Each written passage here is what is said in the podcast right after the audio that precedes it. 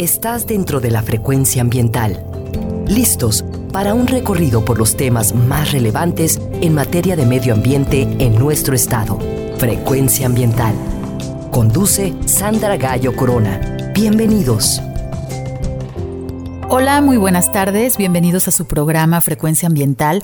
Yo soy Sandra Gallo y los acompañaré hoy, sábado 4 de julio, hasta las 4 de la tarde. Iniciamos ya la segunda mitad de este año 2020, un año particularmente complejo y difícil, pero debemos cuidarnos y seguir adelante con todo el esfuerzo que esto implica.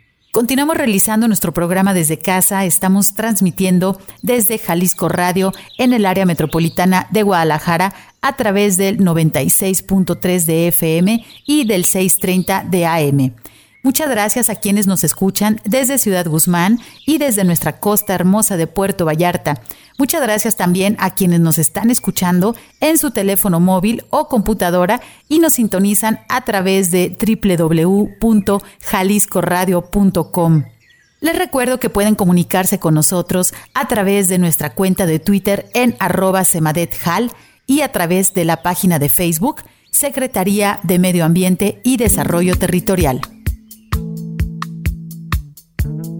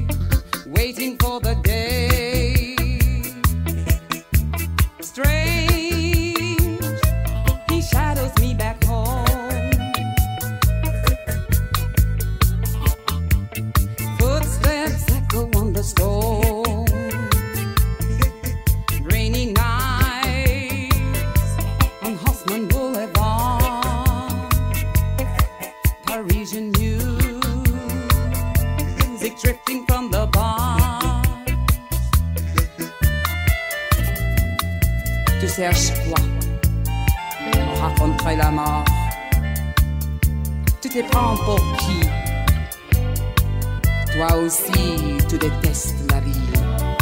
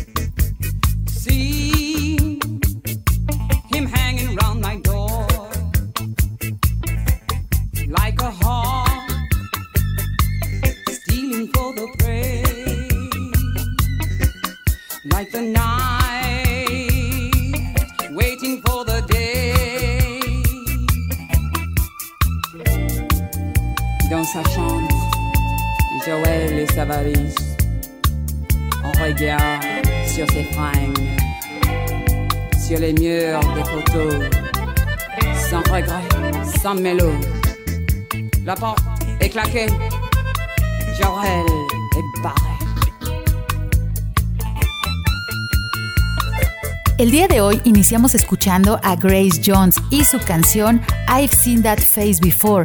Un poco de ritmo para este sábado de verano, cómo se encuentran, esperamos que todos ustedes se encuentren muy bien. Hoy en Frecuencia Ambiental estaremos platicando acerca de la reapertura de los parques urbanos del área metropolitana de Guadalajara, así como el bosque de la primavera, bajo protocolos de medidas sanitarias que es muy importante que ustedes, queridos radioescuchas, conozcan.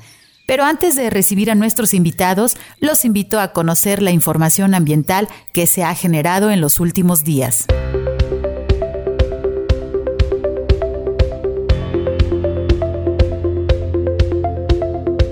Se extiende la consulta pública sobre el ordenamiento territorial de la región Costa Alegre. El gobierno de Jalisco, a través de la CEMADET, en coordinación con la Semarnat, la SEDATU, así como con los municipios de Cabo Corrientes, Cihuatlán, La Huerta y Tomatlán, convocan a la consulta pública de los instrumentos de ordenamiento territorial de la región Costa Alegre. El secretario Sergio Graf Montero, titular de la CEMADET, explicó la importancia de la ampliación de este periodo de consulta pública y señaló que se está trabajando en coordinación con los municipios para, en la medida de lo posible y con los protocolos sanitarios establecidos, poder socializar los instrumentos con los grupos de ejidos que tienen dificultades para participar de manera electrónica. La consulta pública está disponible a través del portal de la CEMADET y en el enlace gobhal.mx diagonal consulta ordenamientos. Esta convocatoria cierra hasta el próximo 9 de octubre.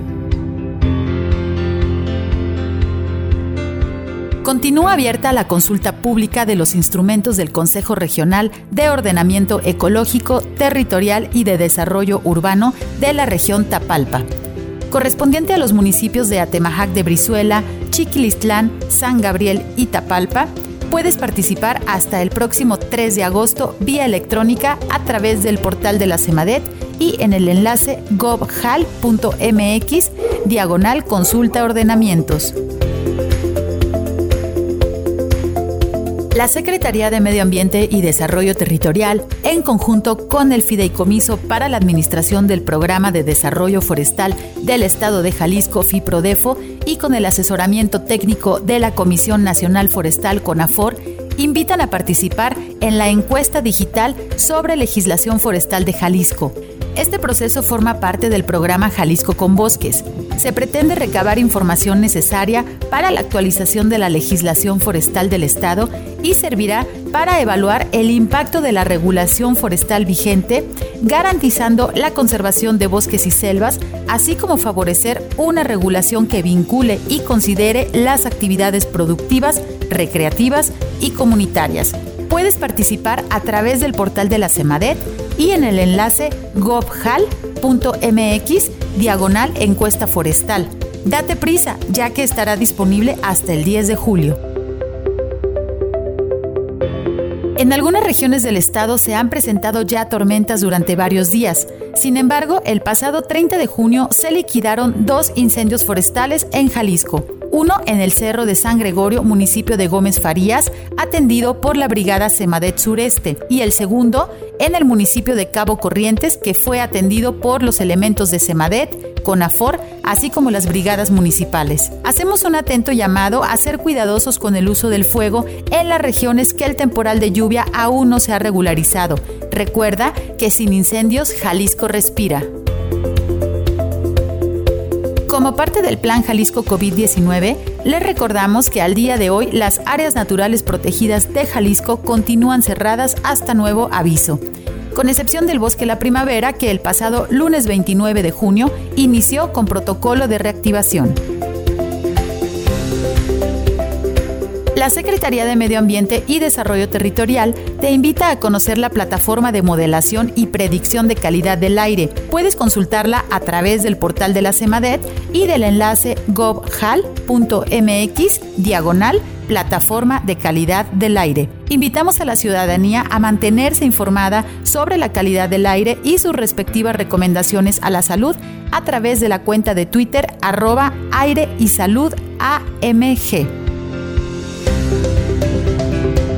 Recordamos que todos debemos actuar para reducir la enfermedad del dengue. Si tienes en casa recipientes que almacenen agua, debes limpiarlos, voltearlos y taparlos para evitar que el mosquito Aedes aegypti se reproduzca. Evita que tu casa sea un foco de infección para tu familia. El dengue es una enfermedad grave que tú puedes evitar. El día de hoy en Frecuencia Ambiental platicaremos acerca de la reapertura de espacios públicos, específicamente los parques urbanos y el bosque de la primavera. Y es que después de casi 100 días que hemos estado en confinamiento, poco a poco se empiezan a retomar las actividades. Pero desafortunadamente los casos y defunciones por COVID-19 van en aumento. Es muy importante que no olvides el origen de esta pandemia que estamos padeciendo, la mala relación y el poco respeto que los humanos hemos tenido con la naturaleza ha causado una enfermedad muy grave que ha llevado a consecuencias en todos los sectores. Si bien específicamente el coronavirus SARS-CoV-2 era un virus desconocido para la humanidad, al día de hoy existe mucha información acerca de cómo se contagia y las acciones que debes seguir para no contagiarte y no contagiar a los demás. Los humanos necesitamos el contacto sano con la naturaleza. Ahora que hemos estado confinados en casa, extrañamos los paseos por el bosque, las vacaciones en la playa, hacer ejercicio al aire libre. Son acciones vitales para mantenernos saludables y al día de hoy debemos seguir protocolos para realizar estas actividades por nuestra propia seguridad.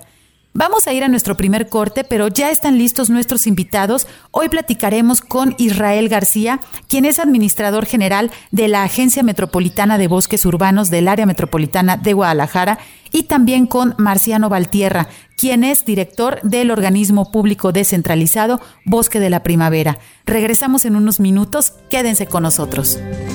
Frecuencia ambiental. Vuelve en unos momentos. Quédate con nosotros. Estás sintonizando Frecuencia Ambiental. Continuamos.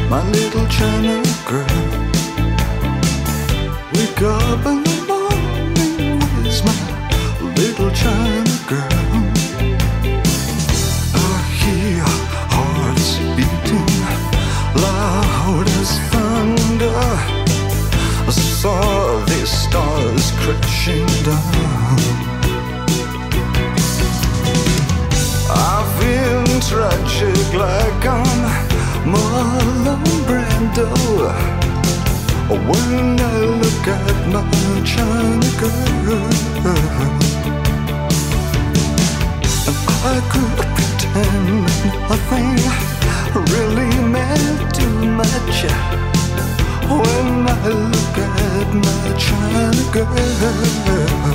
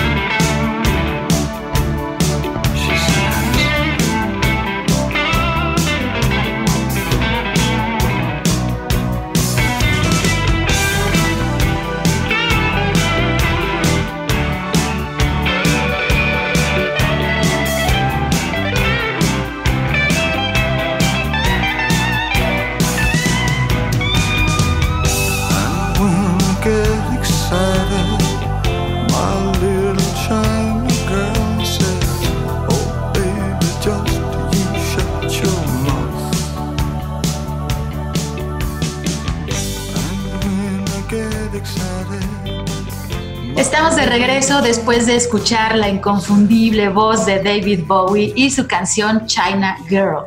Bueno, hoy en, Frecuencia Ambiental estamos platicando acerca de la reapertura de los espacios públicos, específicamente de los parques urbanos. Y es que, pues recordemos que desde el mes de marzo pasado, las autoridades decidieron el cierre de estos espacios debido a la pandemia ocasionada por el coronavirus que está afectando prácticamente a todo el mundo.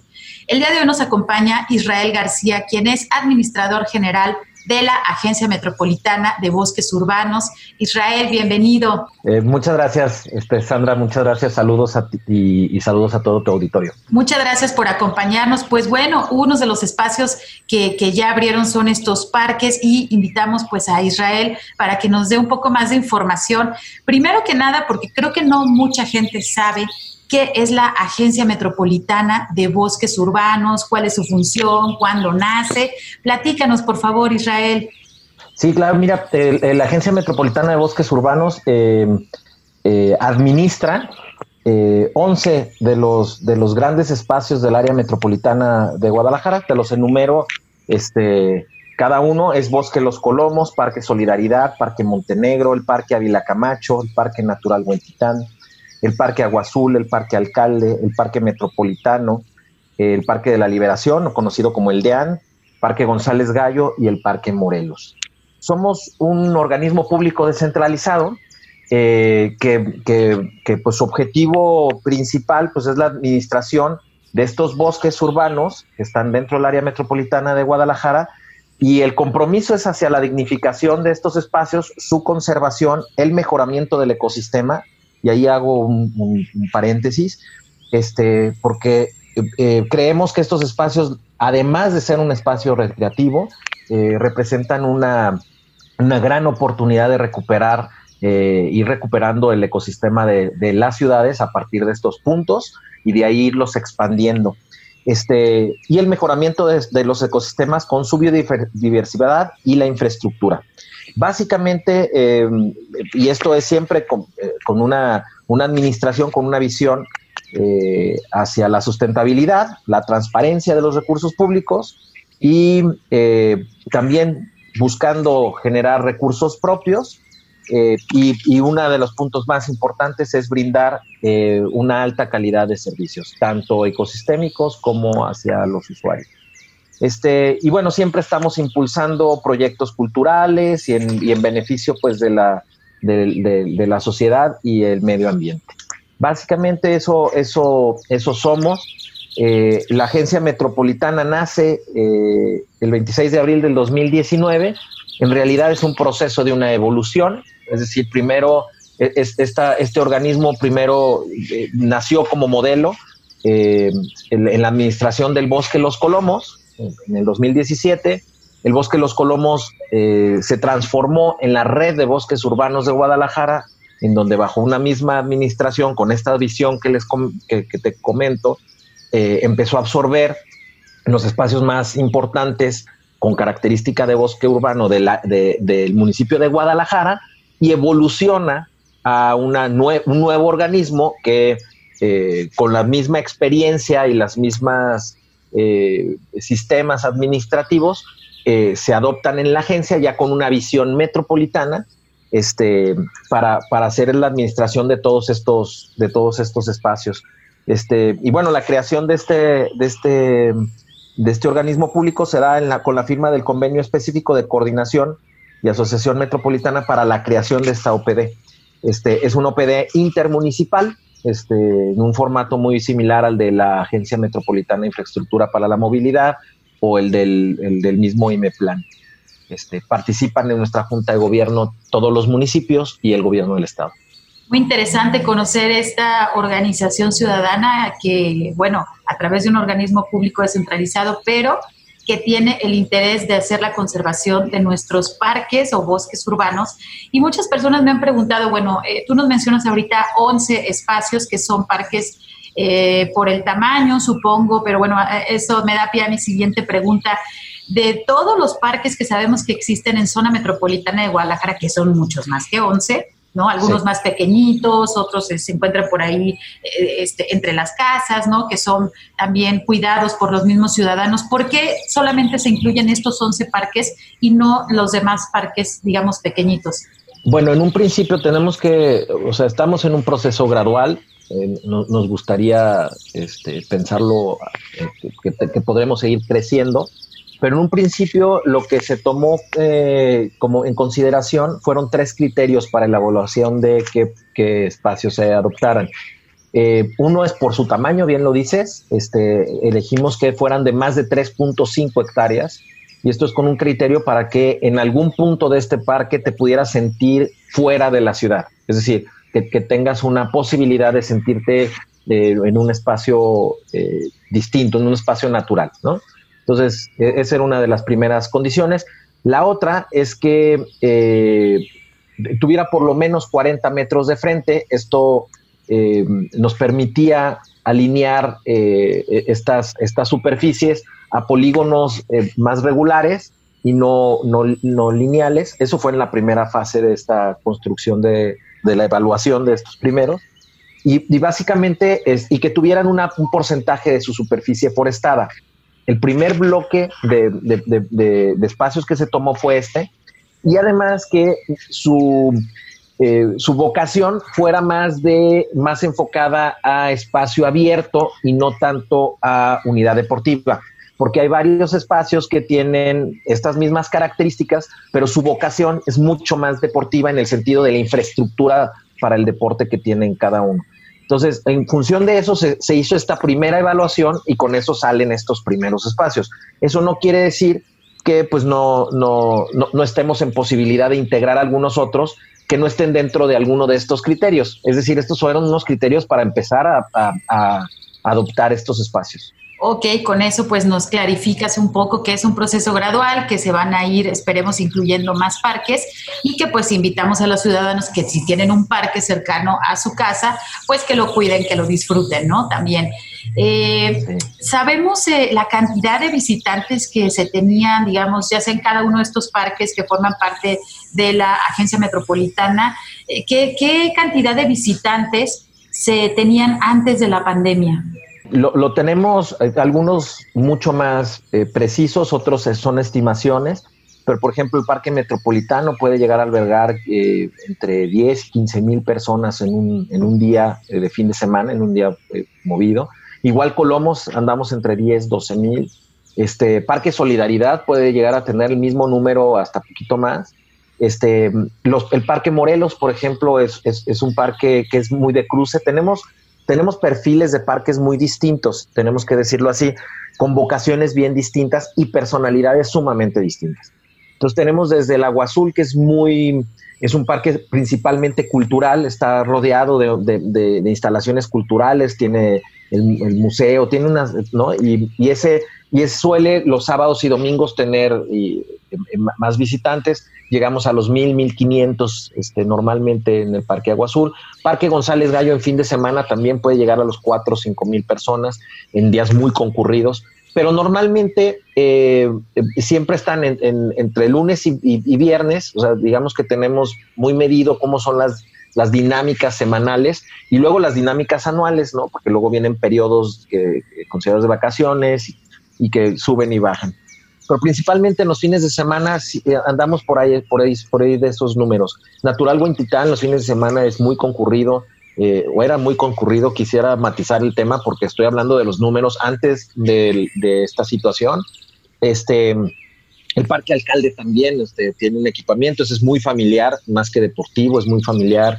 Este, eh, hay, actividades de, muy divertidas. Este, em, eh, y bueno, el Parque Ávila Camacho, que históricamente, digo, tenía poca, poca afluencia, la obra de la línea 3 mantuvo el parque con poca, con poca gente que lo visitaba y ahora, ahora este, pues tenemos, ha, sido, ha sido poca la, visita. Pero en general yo creo que si habláramos en términos generales, en los días más concurridos andaríamos por ahí de 30 mil personas en un domingo, sumando los 11 parques, las cuatro, más o menos 420 eh, hectáreas que actualmente eh, administramos. Gracias. Híjole, fíjense, somos miles de personas que eh, visitamos, digamos, teníamos estos datos antes de la pandemia y de ahí la necesidad de generar un protocolo ante esta reapertura, porque como nos comenta Israel, son diferentes perfiles, digamos, de los parques, pero son miles de personas que estamos visitando estos lugares que nos gustan tanto aquí en el área metropolitana de Guadalajara. Israel, platícanos, por favor, en qué consiste el protocolo de reapertura de los parques urbanos que fue a partir del lunes pasado, 29 de junio. Bueno, primero quisiera decirte que lo que hicimos fue generar una, una, serie de etapas. Estamos en una, en una etapa, nosotros la, nombramos como la etapa B, la de la reapertura, y en esta etapa el protocolo marca lo siguiente.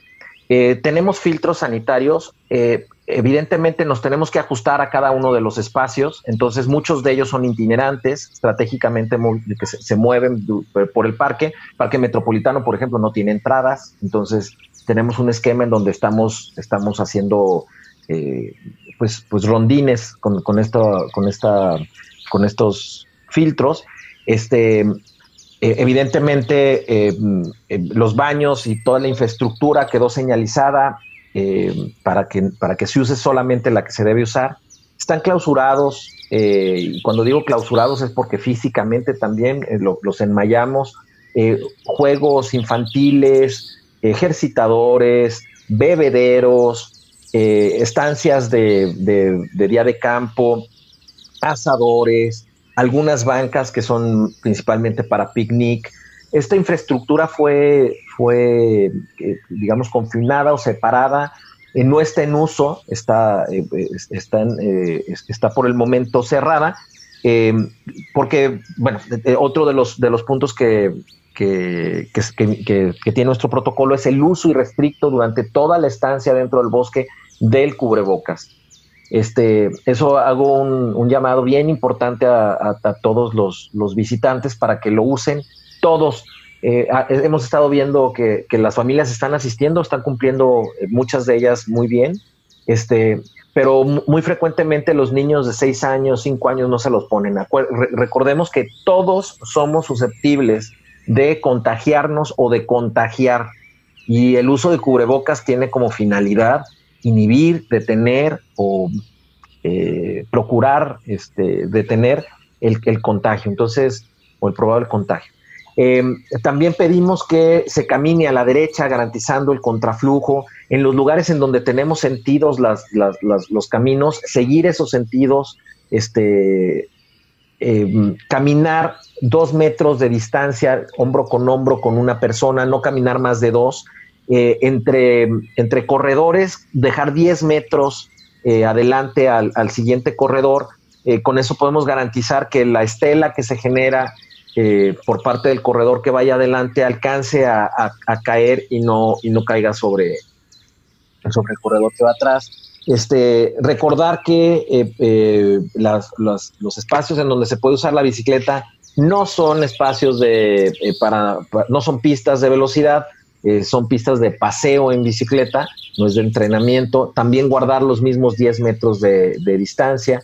Eh, eh, a los corredores les pedimos que por favor no escupan este, en el suelo, sé que se reseca la, boca, lo que les pedimos que lleven un pañuelo, lo, hagan y lo guarden. Este, a, los, a los propietarios de, mascotas que, en los parques en los que tenemos áreas para mascotas, eh, pues evidentemente seguir haciéndose cargo de sus, mascotas y de sus necesidades y recoger lo que haya que recoger, eh, pero también a no tocar eh, a los animales de alguna otra persona, este, ir una sola persona a pasear su perro o sus perros, no, no ir, de no, no ir varios, este, eh, a las familias, muy, muy importante, por favor, no es un momento de hacer reuniones ni de hacer como de, juntarse varios. Eh, la idea es que la familia, las personas que habitan una casa, se trasladen al, parque y en ese, en, ese, en ese mismo grupo regresen a, a, su casa. No es para que nos juntemos, no es las carnitas asadas, no es el picnic, una estancia máxima de una hora si hacemos una estancia máxima de una hora, en el día damos espacio a que más personas pudieran asistir con mayor distanciamiento entre todos. Eh, y decirte que en esta etapa ningún servicio está habilitado. Estoy hablando de no hay quien venda refrescos, no hay quien venda agua, eh, los, los, trenecitos, en el, las lanchas, todos esos servicios por el momento en esta fase no están abiertos es, nada más para ir, visitar, desenfadarse, eh, ver verde, este, eh, caminar, correr y regresar a casa. Muchas gracias, Israel. Pues bueno, estamos finalizando este bloque y muy interesante. ¿Hay alguna red social o dónde podemos tener acceso a este protocolo de reapertura de parques urbanos? Que nos sigan en nuestras redes sociales, es Bosques, en, Twitter eh, y en Facebook es arroba Bosques AMG. Ok, perfecto. Y ahí van a estar publicando ustedes, pues bueno, estas indicaciones. Eh, lo que nos está comentando eh, Israel, pues bueno, es tiene que ver con protocolos que son similares para muchos otros lugares, no se está solicitando nada eh, del otro mundo, digamos, nada eh, diferente a lo que se ha solicitado en otros lugares. Eh, promovemos nosotros y hacemos un llamado a que se debe de tener una sana convivencia en estos espacios públicos tan importantes que nos llenan de oxígeno y nos llenan el alma después de estar encerrados, pues bueno, tantos días. Y recordemos que si lo hacemos mal, retrocedemos y si lo hacemos bien, vamos a avanzar. Sandra, nada más me gustaría, en adición, decirte que eh, la manera en la que podemos seguir abriendo más cosas y que los servicios se vayan ampliando dependen de nosotros como usuarios. En la medida en la que nosotros, que por medio de los sistemas que tenemos, observemos que se están cumpliendo todas y cada una de estas eh, fases del protocolo, entonces tendremos la posibilidad de pasar a la siguiente etapa y así sucesivamente. Estamos en, un momento de aprendizaje, tenemos que aprender que este es el momento y así es como se puede y adaptarnos. En la medida en la que nos adaptemos podemos seguir avanzando. Exacto, pues agradecemos muchísimo Israel García. Estas indicaciones son por el bien del personal de ustedes, de los compañeros que trabajan en toda la red de parques urbanos, así como de los visitantes. Recordemos que esto es una situación mundial, tenemos que acatar las indicaciones para que podamos hacer uso pues de estos parques. Israel García, administrador general de la Agencia Metropolitana de Bosques Urbanos del Área Metropolitana de Guadalajara. Muchísimas gracias por acompañarnos y tienes micrófonos abiertos aquí en Frecuencia Ambiental. Muchas gracias, Sandra. Hasta pronto a todos. Muchas gracias. Frecuencia Ambiental. Regresa en unos minutos.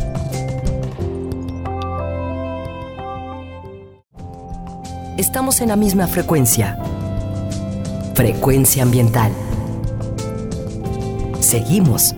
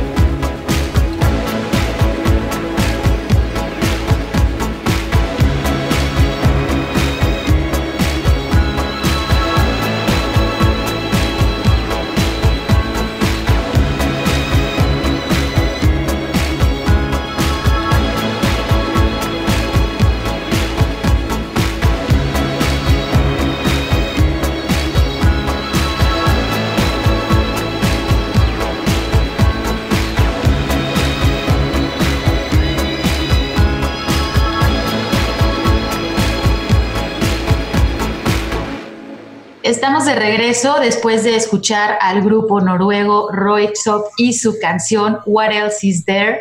Espero que la hayan disfrutado, estos ritmos de Europa del Norte. Y bueno, continuamos para, platicando acerca de la reapertura de espacios públicos en el área metropolitana de Guadalajara y el Bosque La Primavera fue uno de los espacios que ya abrió sus puertas para recibir visitantes de manera gradual. Y para eso nos acompaña el día de hoy el biólogo Marciano Valtierra, quien es director del organismo público descentralizado Bosque La Primavera, para platicarnos acerca del protocolo que se ha desarrollado, pues para poder visitar este espacio tan importante para Guadalajara. Bienvenido, Marciano. Hola Sandra, ¿qué tal? Buenas tardes. Muchas gracias y muchas gracias por la oportunidad de poder eh, platicarles sobre esta reapertura del bosque. Muchas gracias y bienvenido. Pues recordamos que el pasado 18 de marzo se cerró el acceso a esta área natural protegida por motivo de la pandemia de coronavirus que estamos viviendo y el pasado lunes 29 de junio tuvo su, reapertura. Marciano, por favor, platícanos, eh, pues bueno, ¿cuáles, primeramente, cuáles son los objetivos de este protocolo y quiénes participaron para realizarlo. Claro que sí, con mucho gusto, Sandra. Eh, primero quisiera poner en contexto muy rápidamente para efectos de nuestro, de nuestro auditorio, nuestra gente que nos escucha, eh, enfatizar que el bosque la primavera representa uno de los espacios naturales más importantes en términos ambientales y de mayor visita pública para los habitantes del área metropolitana de Guadalajara. Alrededor de 200 mil personas por año visitan este importante espacio natural ¿no?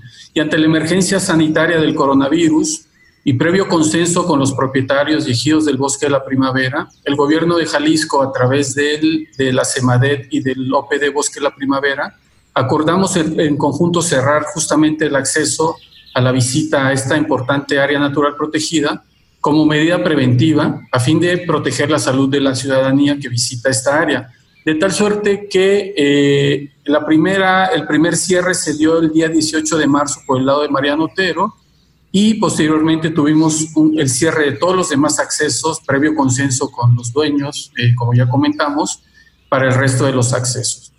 Entonces, a la vuelta de ya más de 100 días de permanecer cerrado eh, el bosque, pues se vislumbra esta necesidad de comenzar una reapertura gradual, ¿no? ordenada y cauta del bosque, principalmente para permitir la reactivación económica por un lado eh, y por el otro para propiciar este, que este espacio eh, natural sea disfrutado por los cientos o miles de personas que van cotidianamente a hacer ejercicio, a hacer ciclismo, a caminar o a correr. ¿no? Entonces, eh, ya una vez dicho esto, generamos, y ya en esta inminente reapertura, bueno, que ya se dio más bien a partir del lunes eh, de esta semana, del lunes 29 de junio, establecimos previamente un protocolo que establece todas las disposiciones, medidas y recomendaciones sanitarias que deben ser observadas estrictamente por parte de los usuarios que visitan el, bosque y fundamentalmente por, por parte de los dueños que ofertan servicios ecoturísticos dentro del área protegida de tal manera que podamos ir avanzando en una ruta que nos lleve a una gradual reapertura de este, de espacio y eh, minimizando al máximo el riesgo de propagación del COVID-19 entre las, personas y propiciando también una sana convivencia en este espacio. ¿no? Entonces, eh, nos pusimos a trabajar en un protocolo, eh, lo hicimos de manera coordinada con los equipos de eh, OPD básicamente con el área de, con la Dirección de Protección y Vigilancia del Bosque de la Primavera, que lleva todo este tema de supervisión con guardabosques, etcétera, con el área de Cultura y Conocimiento, eh, a cargo de Maricruz Carrillo, con el área de Comunicación Social y con Xochitl de la Cruz. O sea, trabajamos muy fuerte en esto, obviamente tomando como marco normativo todas las disposiciones que están eh, establecidas por el gobierno del Estado, tanto por la Mesa de Salud como la en conjunto con, la, con todo este plan de reactivación económica ¿no? de, de, la Secretaría de Economía y eh, se fueron presentados eh, a, los dueños y a los ejidos, a, los propietarios privados y a los ejidos, y entonces finalmente este, dimos ya la pauta para avanzar en este, en este proceso. Muy bien, Marciano. Eh, pues bueno, nuestro auditorio En el bloque pasado estuvimos platicando acerca de los parques urbanos. Recordamos que el Bosque de la Primavera es un área natural protegida mucho más grande que cualquiera de los parques urbanos del área metropolitana de Guadalajara y es un bosque en este sistema volcánico que tiene flora, que tiene fauna silvestre y, como lo mencionaba eh, también el biólogo marciano, pues tiene dueños y tiene habitantes. Eh, revisamos un poco el protocolo y vemos, podríamos eh, hacer una división a grandes rasgos el protocolo que aplica para los prestadores de servicios ecoturísticos dentro del bosque y para los visitantes. Eh, Marciano, por favor, platícanos, por favor, este, este protocolo de medidas sanitarias para los prestadores de servicios ecoturísticos y para las personas que venden alimento dentro del bosque de la primavera, ¿cuál es? Tema que hay que diferenciar muy claramente, lo que tiene que ver con eh, toda la actividad, digamos, eh, deportiva que realizan estas personas que van a hacer ciclismo, a, correr o a caminar y que no se queden en uno de estos sitios que les representa eh, a, quienes ofertan los servicios turísticos una actividad económica. hay una serie de consideraciones, digamos, estas personas que solo van a, hacer estas actividades recreativas, deportivas, y así como entran, pues van para afuera y no se quedan en ningún sitio ni pagan por algún servicio. Con ellos lo que tenemos al respecto son eh, que primero tenemos una, un aforo, una restricción en porcentaje de aforo para cada sitio de un 50%. ¿no? De entrada. Y hemos establecido en cada acceso, que son seis los accesos que están eh, ahorita aperturados, filtros sanitarios en donde nosotros como institución estamos tomando la temperatura de los visitantes para verificar que no superen los 37 grados centígrados o presenten algún síntoma eh, asociado a esta enfermedad, como la tos, la dificultad respiratoria, conjuntivitis, etcétera y les pedimos a que todos los visitantes utilicen cobrebocas en todo momento, tanto en el ingreso como en la permanencia en el bosque, y portar con ellos eh, gel antibacterial o, algún artículo de desinfección o limpieza para su uso personal. ¿no? Les solicitamos también que tomen esta sana distancia de 1.5 metros como mínimo entre cada persona. Y algo que es muy importante eh, destacar, Sandra, es los accesos, cómo los estamos estableciendo en términos de los horarios. Por ejemplo, para el caso de Mariano Otero, que es uno de los sitios con mayor aforo dentro del área protegida, estamos estableciendo un, horario de 7 de la mañana a 11 de la mañana con permanencia hasta las 3 de la tarde. Para el resto de los accesos, que son sitios en donde la gente generalmente va a pasar el, día eh, eh, de campo con su familia, estamos manejando un horario de 8 de la mañana a 5 de la tarde con permanencia hasta las 6 de la tarde. Eso es en lo que toca, eh, digamos, a, lo que hemos establecido con los, los usuarios que no se queden en, ningún sitio este, ecoturístico. Para el caso de, de, aquellos prestadores de servicios ecoturísticos o que son, que son dueños o permisionarios de estos sitios y que ofrecen alguna venta de alimentos o de comida dentro de, perdón, alimentos o bebidas dentro del bosque, lo, primero que, es, que les hemos pedido y que ya está empezando a moverse bien este proceso es que se registren en la plataforma del Sistema Integral de Reactivación Económica que tiene el gobierno del Estado para generar su folio de, seguimiento para tener su carta compromiso y que puedan eh, adecuar e implementar los protocolos sanitarios específicos para el reinicio seguro de actividades en cada uno de sus espacios que tiene que ver con capacitar al personal para la seguridad en el ambiente laboral, adecuar sus espacios, así como implementar filtros de ingreso, ya cada uno de ellos, y de sanitización de higiene del área, entre otros. Entonces, estamos coordinándonos de tal suerte, Sandra, que estos espacios puedan tener las medidas de seguridad